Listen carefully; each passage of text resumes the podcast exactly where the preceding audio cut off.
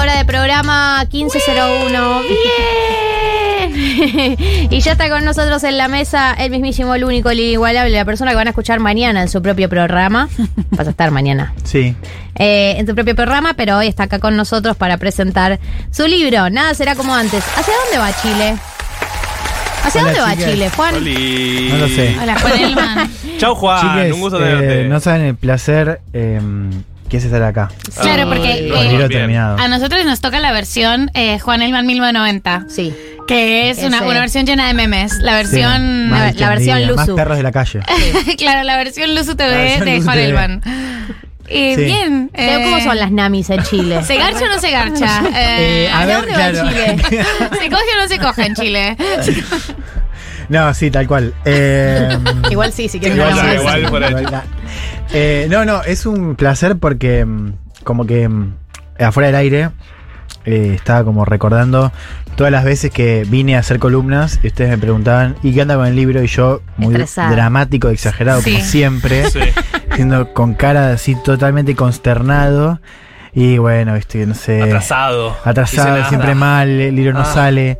Y ahora me agarró como dije, bueno, voy a presentar el libro acá, ah, uy. Tiré un vaso. sin agua. No tenía agua, Diego. Eso Quédate es muy y, tranquilo. y no, no, la verdad que es una alegría sustantiva. Vamos, podemos llorar.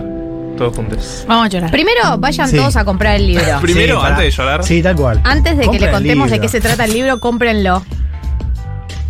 Está en eh, la tienda de Futurock. ¿Cómo es la página? Tienda.futurock.fm, si no recuerdo mal. Pero si buscan tienda Futurock, pueden, si viven cerca de aquí, de Almagro, Cava, pueden retirarlo y comprarlo en Medrano y Humahuaca. In person. In si, vienen ahora entre las 15 y las 16, se lo damos nosotros. Y no, no, no, no, porque está cerrada. Claro. No vengan, no- hoy no vengan. La peor vendedora Pero- de la historia. Bueno, en la semana. En la semana sí, en la En semana, la semana sí vengan. Y después está llegando, esa misma, esta misma semana está llegando los puntos de retiro en todo el país. Con lo cual no hay excusas.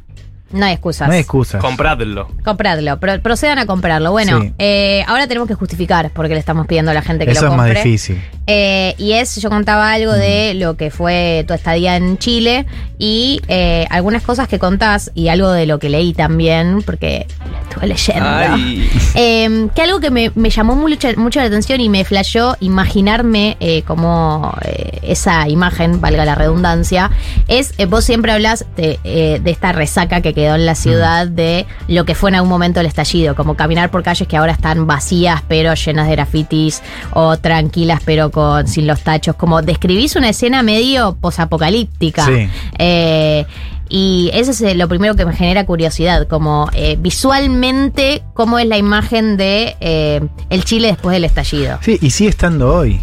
Eh, o sea, hoy también, hoy en este momento, sigue habiendo esa resaca que se ve en pintadas, se ve en infraestructura urbana y en el clima, digo, si bien no es el mismo momento en el sentido de que no tenés la misma dimensión de protestas, tuviste protestas importantes la semana pasada, cuando esta semana, digo, depende cómo lo mires, Mm.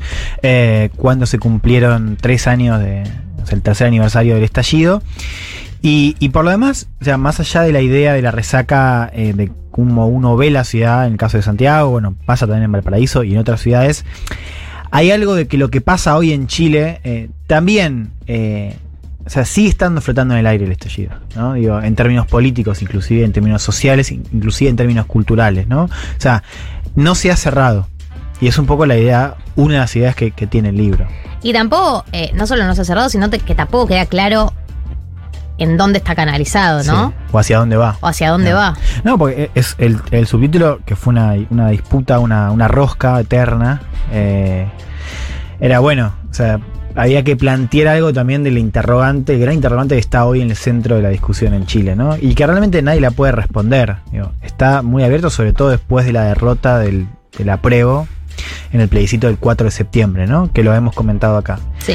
Pero un poco yo lo que digo es, es que hay una sola, que, una sola cosa importante que para mí está muy clara, que es esta idea del, del título, ¿no? Que es que nada será como antes, en el sentido de que no se puede volver atrás, ¿no? En términos de una manera de gobernar, pero también una manera de, de cómo los chilenos y chilenas se ven a sí mismos, ¿no? O sea, yo creo que, que lo que pasó en estallido fue una gran ruptura de sentido, una gran ruptura inclusive en el concepto de autoridad, ¿no?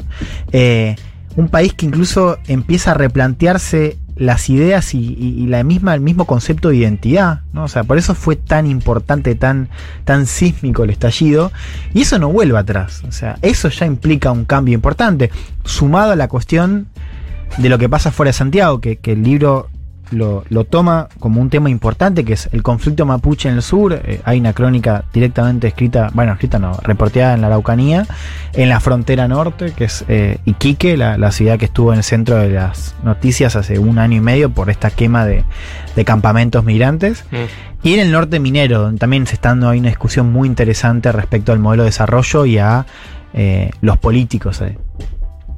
Juan, hay una sensación cuando hablábamos de- del estallido chileno y sobre todo cuando veíamos como las imágenes que se, que se reprodujeron tanto al respecto, de que también era una cuestión generacional. Mm. ¿Qué tanto eh, hay de, de realidad en esa premisa? ¿Es una generación la que está eh, movilizando el estallido o en esa generación también hay Mm. ultraderechas? Eh, Sí. Un poco cómo, cómo está funcionando. A ver, la idea de la generación es eh, quizás la clave más importante para entender lo que pasó y este momento actual de Chile. No solamente por la cuestión de edad que uno ve, por ejemplo, en Gabriel Boric o los chicos de la primera línea en el estallido, que igual es importante. O sea, Boric creo que quizás lo que, lo que mejor representa, más que la idea de la nueva izquierda, es la idea del ascenso de una camada de dirigentes formados en las luchas estudiantiles que por primera vez toman el poder político y llegan al gobierno. ¿no? Ahora, hay en la lectura, si querés, más sociológica del estallido, una clave generacional muy fuerte. Primero por la cuestión, por ejemplo, de las pensiones, que fue, quizás es, es el principal núcleo de malestar social en Chile, ¿no? Eh, una reforma instaurada en la dictadura, eh, con el modelo de, de AFP, que es similar al, al que teníamos nosotros con las AFJP, y un modelo de pensiones privadas que sin esta matriz solidaria tenemos más eh, instaurada ahora. Y lo que vemos es que la. O sea, hay ahí ese, ese reclamo es importante porque conecta justamente la generación. Entonces vos tenés los abuelos que se están eh, jubilando por primera vez, porque la verdad es que arrancan en ese año, en, en época de dictadura, y recién ahora, o en los últimos años, se está viendo los efectos de esa primera generación de jubilados eh, que cobran las pensiones, pensiones muy bajas, que en muchos casos son menos plata que los que salen los remedios, que son muy altos. Lo cual eso se traslada a los hijos de, de esas personas, en muchos casos, ¿no? Que eh, tienen que destinar una parte de sus recursos para eh, completar, si querés, el sueldo. Y después a los nietos, ¿no? Que son estos jóvenes de la generación Boric, sobre todo. Y ahí está el otro componente. O sea, son chicos que tuvieron una incorporación masiva al sistema universitario. Esa es una de las grandes claves para entender el Chile de hoy. O sea, vos tuviste a partir de los 90 una incorporación brutal de jóvenes de familias, inclusive de bajos recursos o recursos medios bajos, al sistema universitario, que son jóvenes que además en el, el clima cultural, digo, muy meritocrático, esta idea de que si vos vas a la universidad vas a poder tener un empleo y vas a poder prosperar.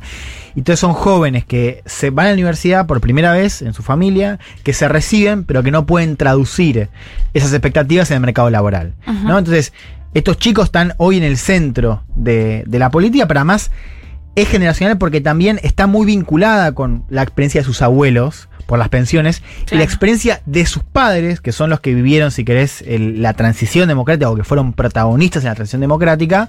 eh, y hoy, digamos, son. eh, o sea, eso conecta, pero además los jóvenes están un poco en el. O sea, fueron los que movilizaron el estallido, que también de todas maneras tuvo un componente intergeneracional bastante importante.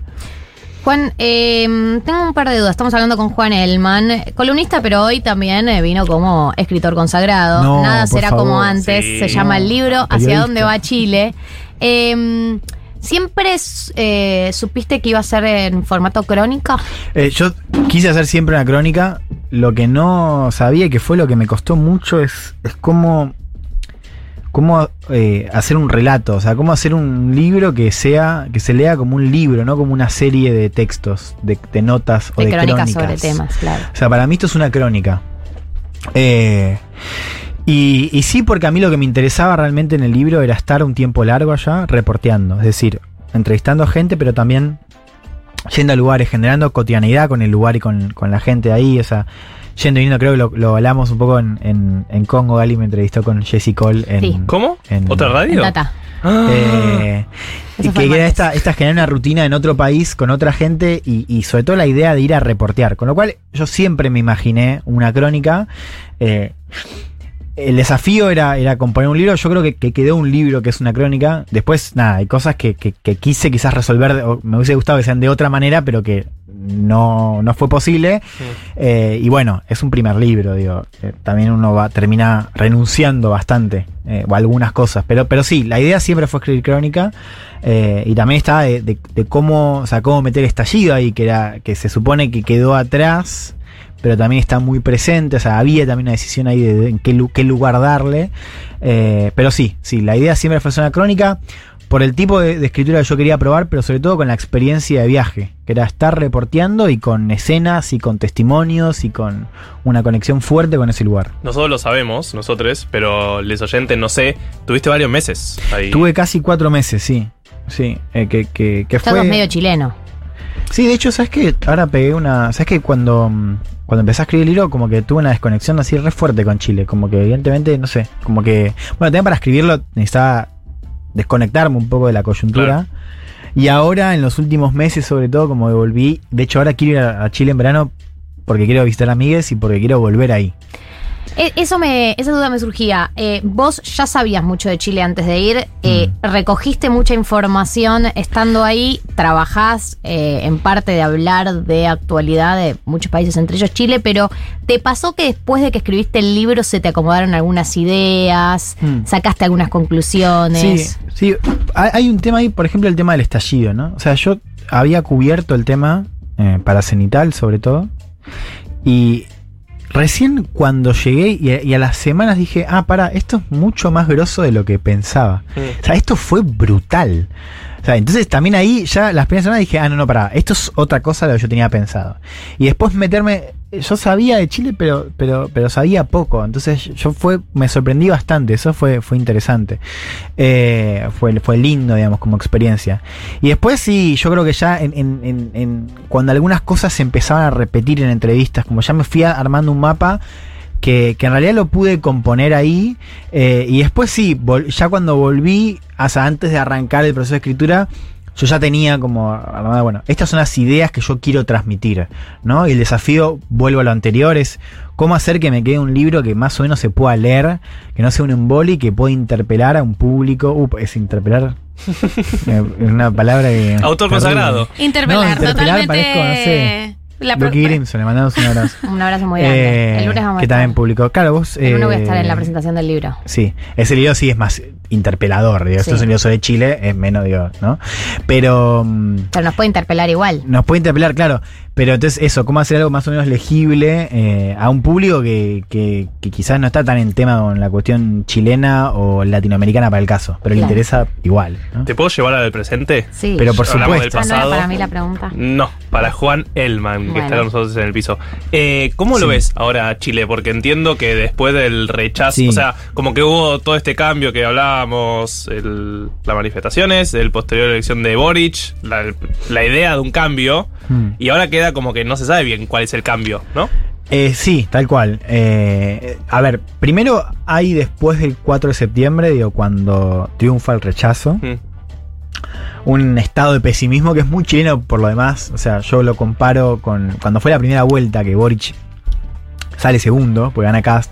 Ahí también está, o sea, Chile pasaba de como el mejor país del mundo al país culeado y no sé qué. Es como muy. Como, como Muy uno, digamos. Muy como uno. Totalmente, Una sí, neurosis per- muy- perdóname, muy, argentina familiar, la situación, argentina. total. Sí. Pero discúlpame. Bla, discúlpame. bla, bla. Bueno, eh, yo hablo- digo, así es, eh, me olvido que es radio. Eh, entonces, hay un estado de pesimismo eh, flotando que, que creo que es muy sintomático también de, de que, sobre todo de la, de la distancia y la distorsión, que es una de las cosas que está en el libro, digamos, esta idea de que de que para una parte importante de, de la gente de la movilización y la gente que, que se siente representada por Boric, eh, Chile era, era un, o sea, ya estaba yendo hacia un, un país progresista, básicamente dejando atrás todo lo que habían sido, por ejemplo, los últimos 40, 50 años, Mm. para, para poner un número, ¿no? Puede ser más. Y lo que mostró el, plebiscito es que había una realidad, que fue una realidad que se incorpora con el voto obligatorio, porque la selección en la que Ana Boric vota a la mitad del padrón. Y es una realidad que, de la cual, y esto es lo interesante de este momento, de la cual nadie sabe nada. O sea, hay un montón de gente que entró a votar que ahora no sabes a dónde va. Sabes que votó este texto en contra, votó en contra del texto. Entonces, eso es- es muy importante, ¿viste? Es una cosa de pesimismo muy fuerte, ¿no? Como de, bueno, también mucha autocrítica en algunos casos, eh, a lo que fue el proceso de la convención y el trabajo de la convención, ¿no? Con sus escándalos y con, bueno, también cierto manejo de, de la campaña pública y la opinión pública también. Pero además, esta cosa que es un poco incómoda, ¿no? Porque si vos mirás en términos absolutos, digo, de caudal de votos, hubo más votos por el rechazo en 2022 que por el apruebo, es decir, por el... El la- rechazo a la nueva constitución que por el apruebo a la reforma de. Exacto, abrir el proceso. Ah. ¿No? Ese dato para mí es brutal porque te pone un poco en jaque y decir, bueno, pará, eh, eh, ¿realmente queríamos cambiar la, la constitución? Yo creo que sí, digo, las encuestas hoy te dicen eso. Pero ¿sabe? O sea, realmente se sabe muy poco, ellos mismos, inclusive académicos que se dedican a estudiar el tema. Digo, yo señalo esto porque eh, Chile hace ya tiempo que vota con el 50% del padrón, digo, y es un. Yo lo, lo que digo en el libro es que la polarización en Chile, antes que de izquierda y derecha, es entre los que votan y los que no. Pero, pero surge una duda, ¿no? Que tiene que ver también con el origen de lo que es el voto obligatorio, que es. ¿Quiénes tienen que tomar las decisiones eh, del futuro político del país? ¿La gente que está involucrada, que vota, que decide ir a votar? ¿O vos querés que a toda costa vayan a votar todos porque Sí, querés yo- que la yo soy- representatividad yo sea soy real? un férreo defensor del voto obligatorio y de, y de participación alta. Porque además creo que el caso de chileno, Chile tiene. Está bien, pero vos tenés toda una tradición, ¿no? Sí. Eh, tenés los que votaron la reforma, o sea, es, me parece que es, eh, no es sorprendente que si vos tenés una votación solo con los que deciden ir a votar y después hacer una votación obligatoria, la representación va a ser distinta, porque Sí. es otras eh, la gente que está eligiendo. Sí, eh, no, tal cual. Ahora, yo te, yo defiendo eso. Porque creo que a la larga, o a bien largo plazo, primero, a corto plazo puede ser una, una ruleta rusa, o sea. No sé quién va a ganar. Yo en el libro, en el norte, cuento lo que es el fenómeno Franco Parisi, Mm. que fue este tipo que sale en tercer lugar con un, un tipo que no pisa Chile, un tipo que tiene una demanda Ah. de alimentos por la ex mujer, que lo, lo deja recluido en Estados Unidos y el chaval armó un movimiento contra la casta, digamos, contra, o sea, muy antipolítica. Eh, Me suena el discurso. y sale, no, pero es- sí, es, es, es un poco Milei, pero digamos, muy basado en el norte. Y ese tipo capturó una, una parte del ánimo del estallido, ¿no? Que no representó ciertamente Boric, ¿no? Como esta cosa de que para mí es parecido a lo que pasó con Rodolfo Hernández en Colombia, ¿no? Claro. Como un martajo que ya, viste, va. No dice, no, ni izquierda ni derecha. O sea, todo está en la Sí, misma. un hartazgo casi anarquista, como ya fue. Sí. Sí, bueno, que se vayan todos. yo, ese para mí es el fenómeno político más relevante en Chile hoy. Mucho más que Boric y la nueva izquierda. Bueno, a corto plazo esas figuras pueden crecer. A medio y largo plazo, lo que te obliga, y creo que es un caso también para mirar desde Argentina con preocupación por, por, por la erosión de este consenso del cual voy a hablar ahora, que es partidos que tienen presencia y penetración territorial, digamos. ¿no? O sea, vos vas a una población en Chile, yo lo cuento ahí, y no hay partido, no, no hay nada.